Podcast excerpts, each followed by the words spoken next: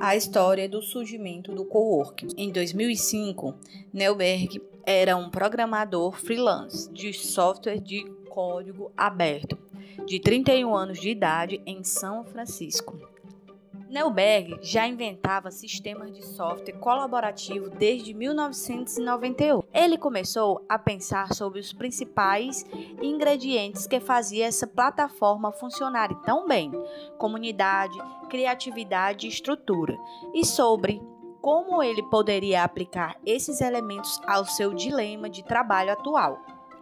Ele imaginava como eu poderia ter o tipo de comunidade e as pessoas legais ao meu redor que existem em um lugar como o Google sem ter de trabalhar em uma grande empresa. Ele reuniu três colegas viciados em tecnologia, que também vinham falando sobre as tensões solicitárias de trabalhar de maneira independente. O início. Eles alugaram um espaço chamado Spiral Muse por dois dias por semana em Mission Bay. Instalaram algumas mesas dobráveis, internet sem fio e uma impressora e criaram um espaço básico para reuniões. Neuberg não fazia ideia de que ele estava começando o que se tornaria um movimento global, que ele chamou de co-work. Depois que os amigos promoveram um encontro de co-work, o conceito foi divulgado. Pouco tempo depois, outros viciados em tecnologia, pesquisadores, escritores, cineastas e empreendedores autônomos começaram a aparecer querendo utilizar o espaço por algumas horas ou alguns dias e pagando na saída. Todas essas pessoas estavam trabalhando por conta própria e tinham jurado que nunca mais voltariam a um escritório tradicional e às políticas que o acompanham. Mas eles também ansiavam por alguma forma de comunidade de trabalho em que eles poderiam fazer uma polinização cruzada de ideias pessoalmente. Conforme afirmava Stefan, professor de gestão da Faculdade de Administração da Flórida, que passou mais de 40 anos pesquisando a interação social do trabalho e no trabalho à distância, de repente começamos a perceber que sentimos falta da socialização e que precisamos dela. Neuberg acabou saindo do grupo Espiral ironicamente, aceitou um emprego no Google, mas, junto com alguns de seus participantes originais, incluindo Chris, Tara ele começou outro espaço de co-work bem sucedido chamado White Factory. Crescimento. Hoje em dia, escritórios de co-work estão sendo criados em todos os Estados Unidos e o fenômeno está se espalhando rapidamente pelo mundo. Incitei as pessoas a roubar a ideia, diz Neuberg.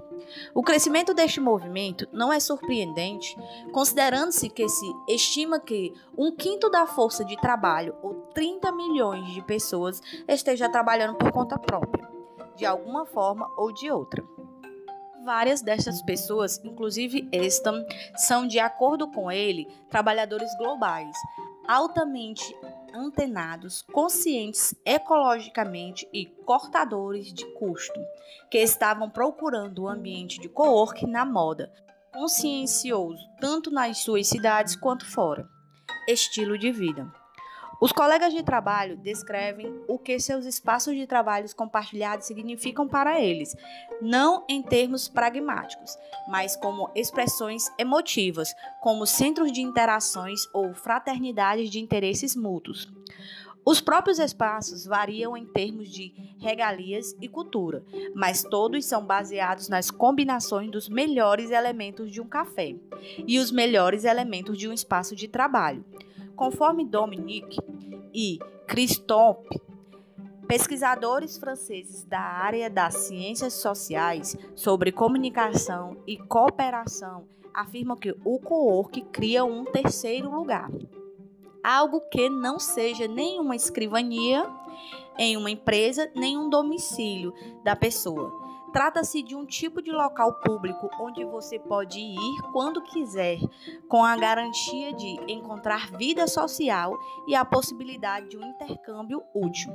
A qualquer um dos hubs como que Raquel visitou em um antigo edifício do tipo depósito, lindamente projetado e iluminado, no coração de King Cross, em Londres, e você o encontrará cheio de trabalhadores independentes. Muitas pessoas estão trabalhando sozinhas em seus laptops e outras são encontradas reunidas em alcovas, tendo como, diria Neuberg, o que parecem ser interações significativas. Elas estão trabalhando sozinhas e em conjunto.